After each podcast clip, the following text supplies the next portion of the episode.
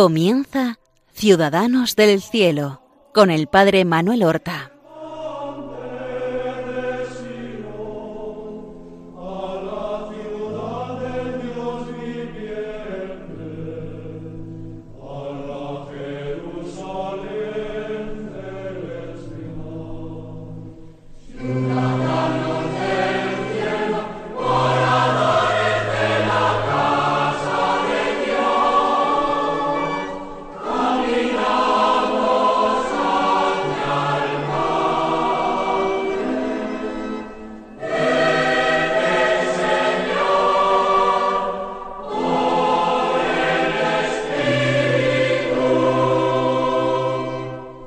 Queridos amigos y santos oyentes del programa Ciudadanos del Cielo.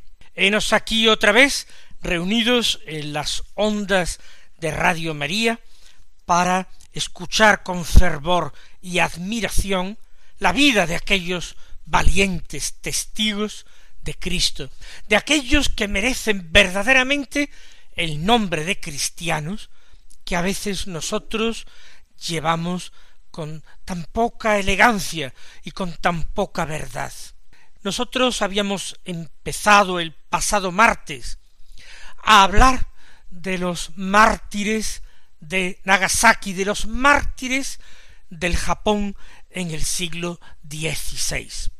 Lo hacíamos precisamente porque en este mes de febrero se celebra la fiesta de estos mártires, concretamente el día 6 de este mes se celebró y también porque el reciente estreno de una película había despertado la polémica, una película en la que nosotros no entramos a juzgar sus valores artísticos, dramáticos, cinematográficos en sí, eh, ha habido buenas críticas también de parte de católicos, eh, hay que decir esto.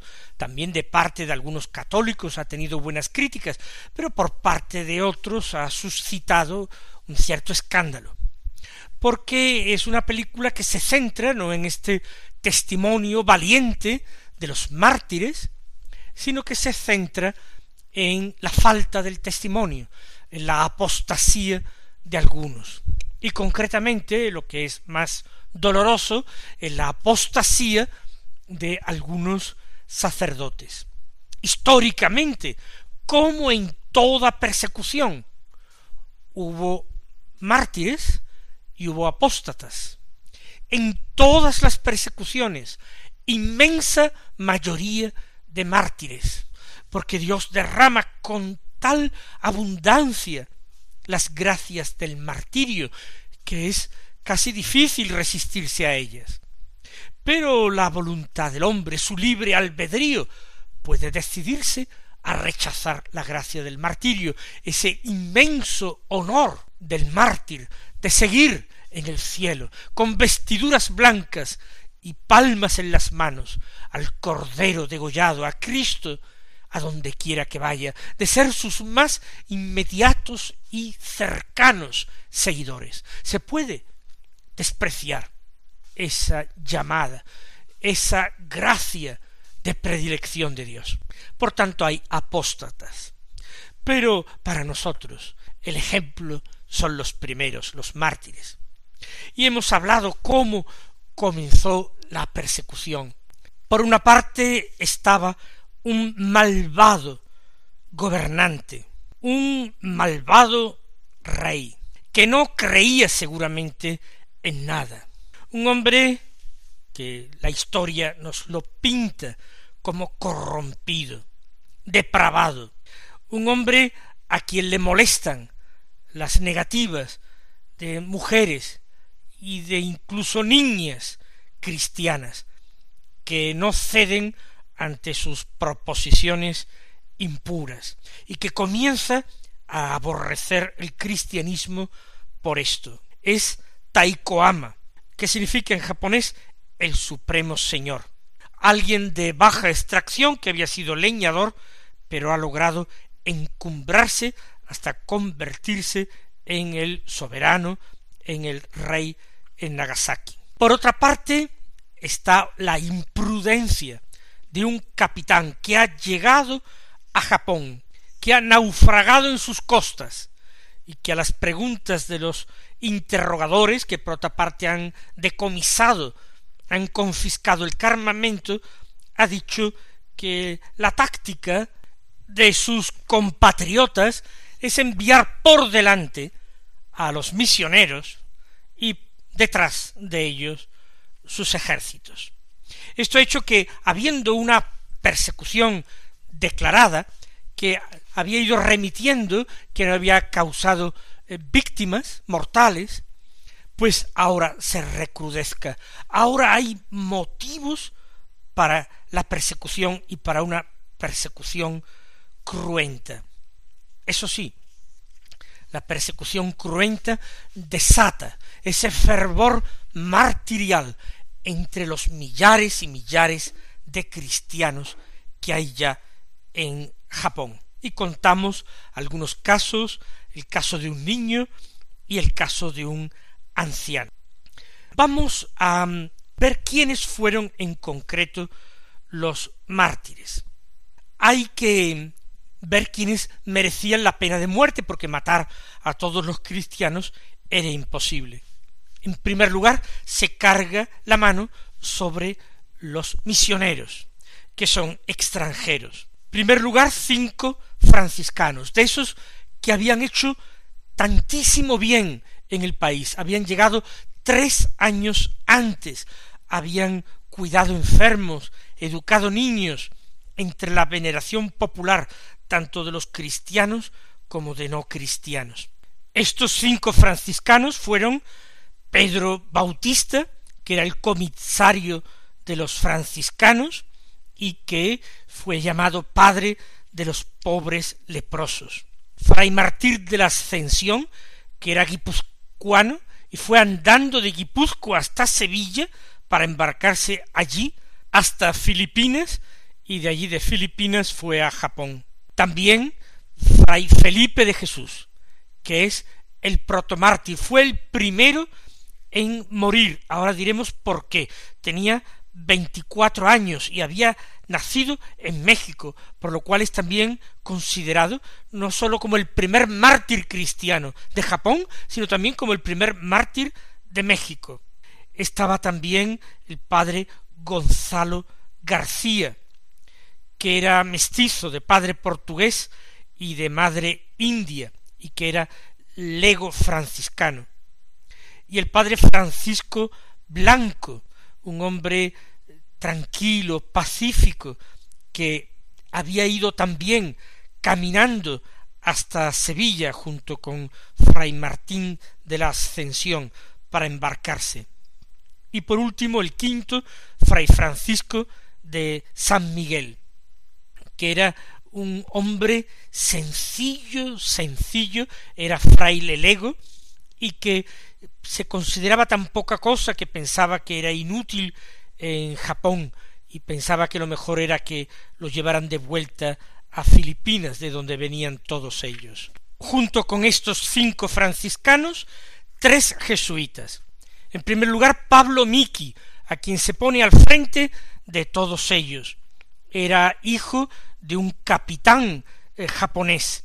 Con veintidós años había entrado en el noviciado de los jesuitas, empezado sus estudios, estaba cerca de ordenarse sacerdote, pero con treinta y tres años sufrió el martirio. Y Diego Quisay, que era hermano lego, con sesenta y cuatro años, había estado casado tenía a su cargo el atender a los huéspedes en la casa de los jesuitas de Osaka y Juan de Gotó, que tenía sólo diecinueve años y estaba trabajando como catequista allí en Osaka. Junto con estos religiosos, ocho religiosos, hay que añadir todavía a dieciocho seglares japoneses. Dieciocho seglares japoneses de edades muy diversas. Ahora hablaremos de algunos de ellos, imposible hacerlo de los dieciocho. Lo cierto es que se había establecido que muriesen en Nagasaki y se decidió el traslado de los mártires desde Kioto a Nagasaki. Es curioso porque cuando se trajo la lista y se fueron nombrando las personas que iban a ser detenidas, se nombró un tal Matías que no apareció. En cambio se presentó otro japonés diciendo que él era Matías, no sabemos si se llamaba así o no se llamaba así, y fue detenido, incluido con los mártires, y sufrió martirio. No conocemos el apellido de éste, ni dónde había nacido, no sabemos de nada. Fue, digamos, un mártir espontáneo, que ante uno que había desertado y por cobardía o no sabemos por qué circunstancia se había escondido y no estaba allí, él se ofreció a morir en su lugar.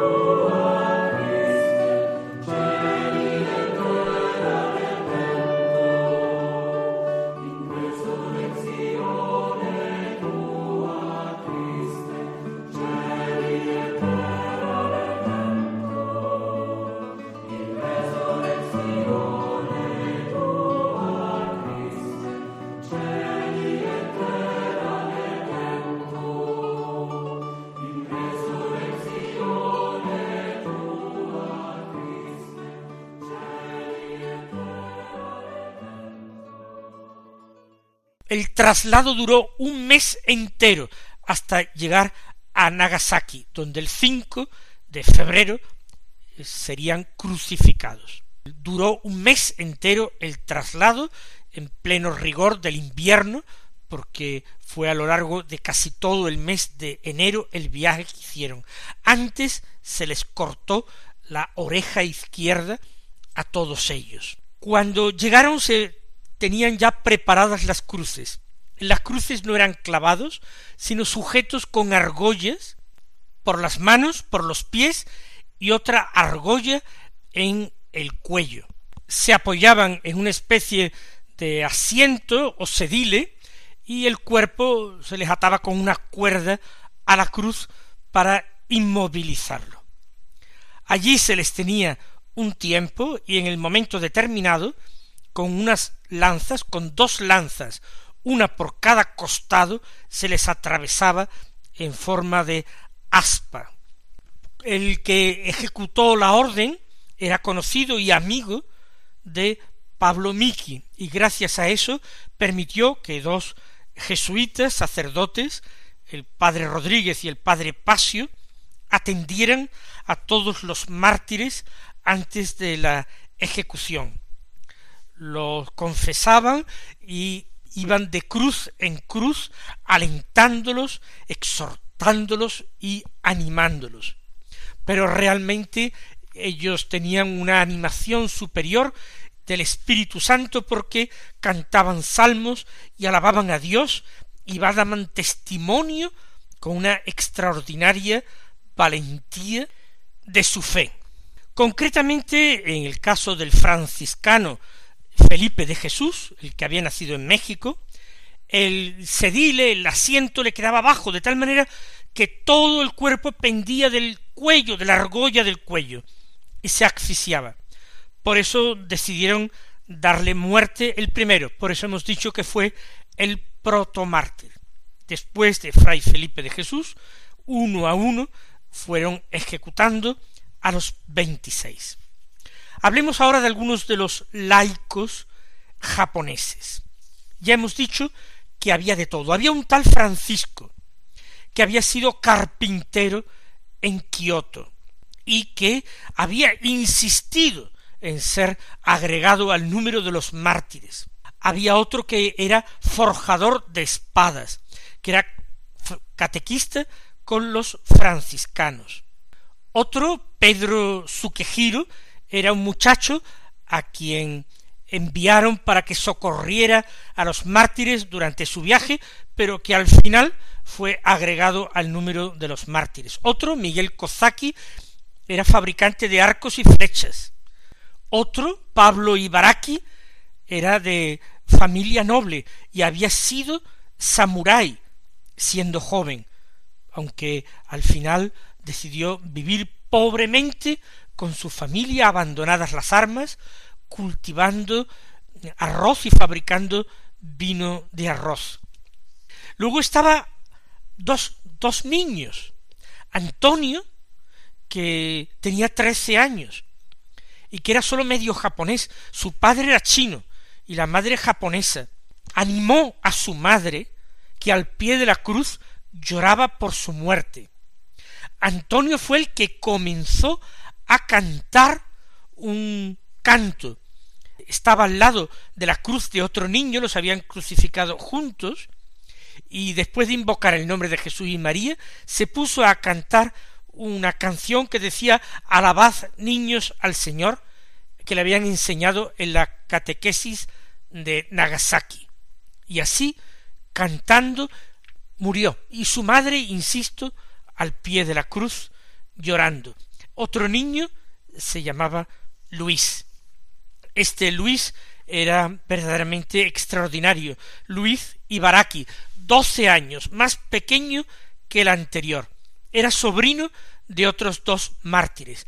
Y cuando a los prisioneros le cortaron a todos la oreja, él cantaba y reía y animó a todos y cantaba con buen humor durante todo aquel terrible mes de viaje hacia eh, la muerte, hacia Nagasaki. Se le invitó hasta el final a hacer apostasía y no lo consiguieron. Y el testimonio de un franciscano mártir, Francisco Blanco, que escribió Ahí va Luisillo con tanto ánimo y esfuerzo que pone admiración a todos. Dos niños.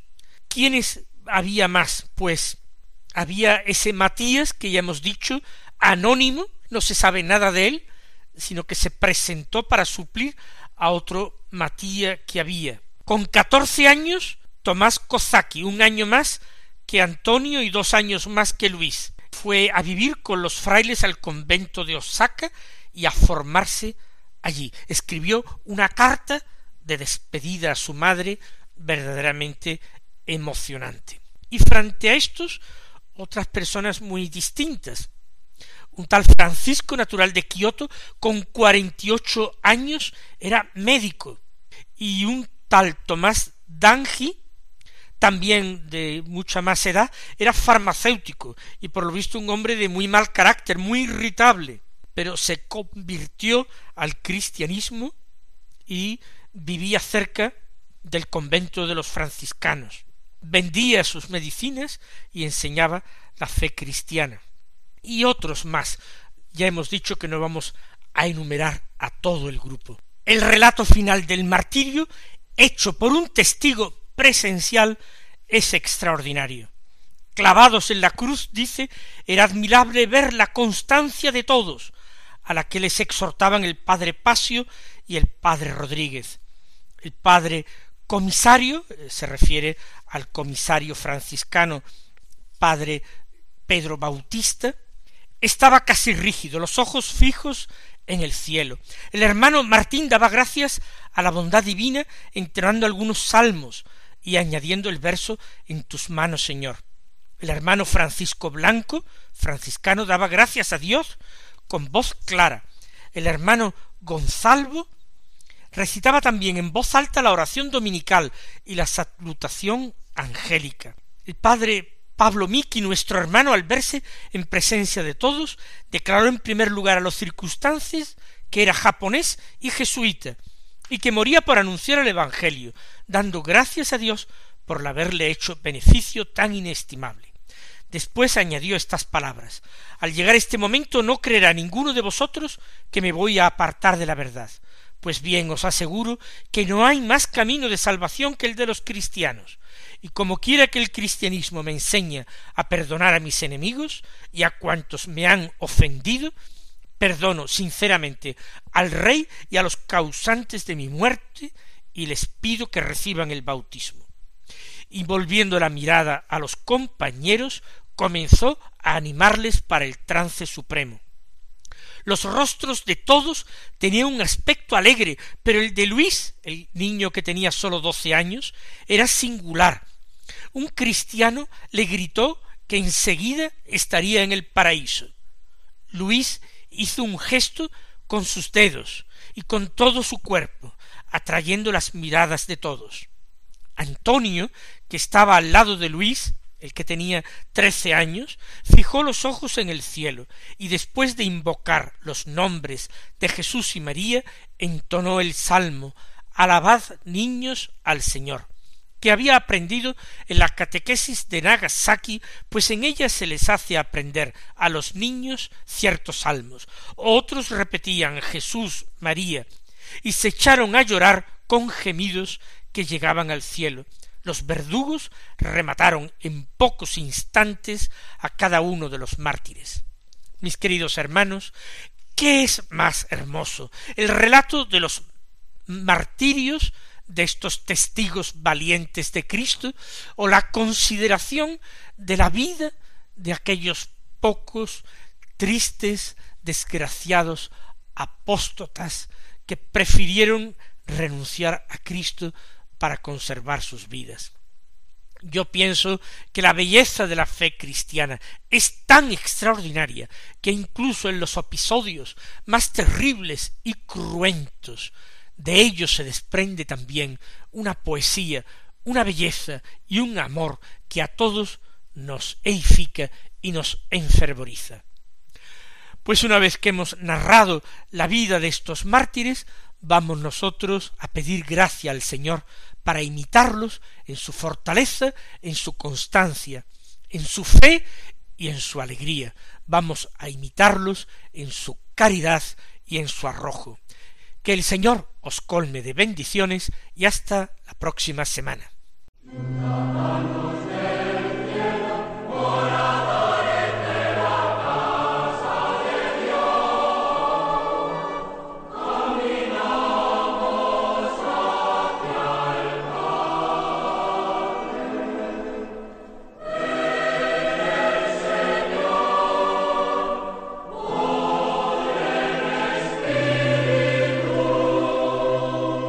Han escuchado en Radio María Ciudadanos del Cielo con el Padre Manuel Horta.